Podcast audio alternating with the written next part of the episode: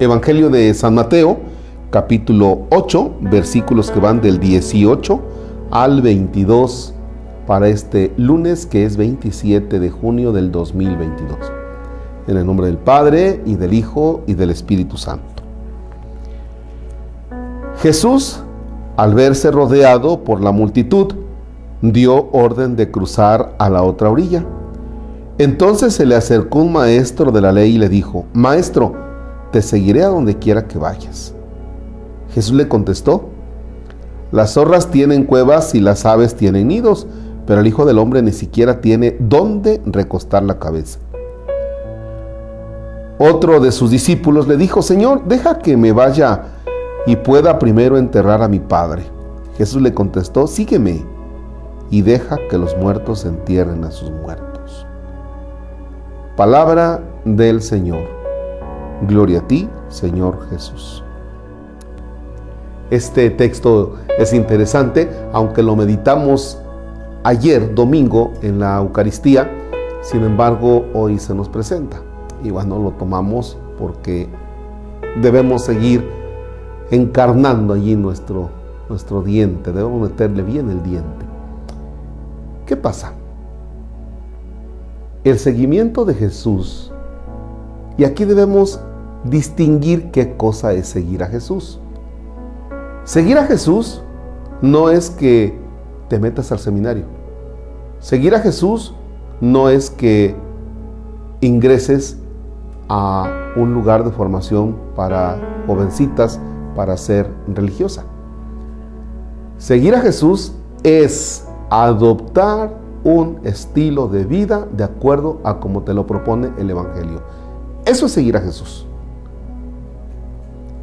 Y entonces, ¿por qué sigues a Jesús? Hay personas que van tratando de seguir a Jesús y han comenzado a seguir a Jesús, pero a veces hay un interés. O pensamos que seguimos a Jesús. Y entonces llega el momento que después de algún tiempo en que estamos nosotros adheridos a Dios, comenzamos a cansarnos y aflojar el paso, aflojar el paso, aflojar el paso. Como si fuera una carrera, vamos aflojando el paso, aflojando el paso, aflojando el paso. Decimos, ¿qué hubo? ¿Por qué ya no sigues? Ah, ya no. Ya no, ya no. Ya me cansé. Ya me cansé. Por ejemplo, hay personas que comenzaron a hacer oración y todos los días, Ah, pues qué bien, ¿no?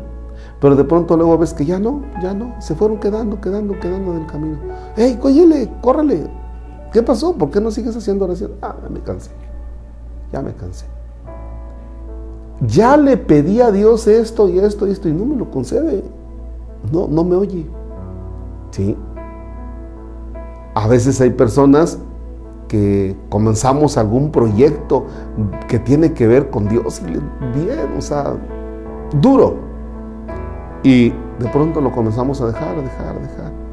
Y se nos pregunta, oye, ¿y qué te pasó con este proyecto donde tú tenías muy integrado a Dios? ¿Qué pasó? No, ya no, ya me cansé. No veo resultados. Yo ya me cansé, hacía esto, esperaba que Dios actuara de esta manera y no veo su actuar en mi vida. Ah, caray. Entonces usted tenía un interés. Oiga, ¿y en qué parte, en qué parte usted entendió que Dios le estaba prometiendo que si usted llevaba un estilo de vida de oración, le iba a conceder lo que usted quería? O en un proyecto, en algo, ¿no? O que si usted iba a misa eh, todos los días, este, o todos los domingos, le iba a caer la lotería. ¿En qué momento? Porque a veces pensamos que Dios nos la debe. Si yo voy a misa, me tiene que ir bien. Y hoy nos lo pone muy claro Jesús. No te prometo nada. Mira que están de gane las zorras que tienen madrigueras y están de gane los pájaros que tienen donde anidar. Pero yo no tengo nada y no te ofrezco nada. Entonces, Señor, no, pues no te puedo ofrecer nada. O sea, no me sigas por interés. No estés conmigo porque estés interesado o esperanzado a que yo te dé algo, porque no tengo que prometerte. No tengo que darte. Entonces nuestro seguimiento de Dios, el estilo de vida que tú llevas de acuerdo al Evangelio, debe ser no por otra razón, sino, sino la que tú te has dado cuenta que Dios te ama. Nada más. Nada más.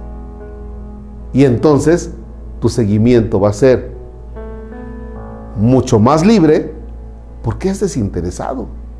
Porque no estás condicionado a que se tiene que cumplir determinada cosa para que tú sigas creyendo, ¿no? Entonces, realmente Jesús te habla con la verdad y la verdad pues nos hace libres. Si dentro del estilo de vida que tú llevas, de oración, de participar en la Eucaristía constantemente, de, algunas, de algunos actos de piedad, y de pronto le dices a Dios algo y resulta que salió, pues bendito sea Dios, ¿no? Y bendita sea tu vida, y bendito sea el momento en el que tú se lo pediste. Pero es una cosa extraordinaria, pero Dios no trabaja así. Bueno, que este texto nos sirva para que no le andemos por ahí reclamando al Señor cosas que no nos ha prometido. Padre nuestro que estás en el cielo, santificado sea tu nombre venga a nosotros tu reino. Hágase tu voluntad en la tierra como en el cielo. Danos hoy nuestro pan de cada día. Perdona nuestras ofensas como también nosotros perdonamos a los que nos ofenden. No nos dejes caer en tentación y líbranos del mal. Señor esté con ustedes. La bendición de Dios Todopoderoso, Padre, Hijo y Espíritu Santo descienda sobre ustedes y permanezca para siempre. Amén. El Señor es nuestro gozo, podemos estar en paz. Demos gracias a Dios.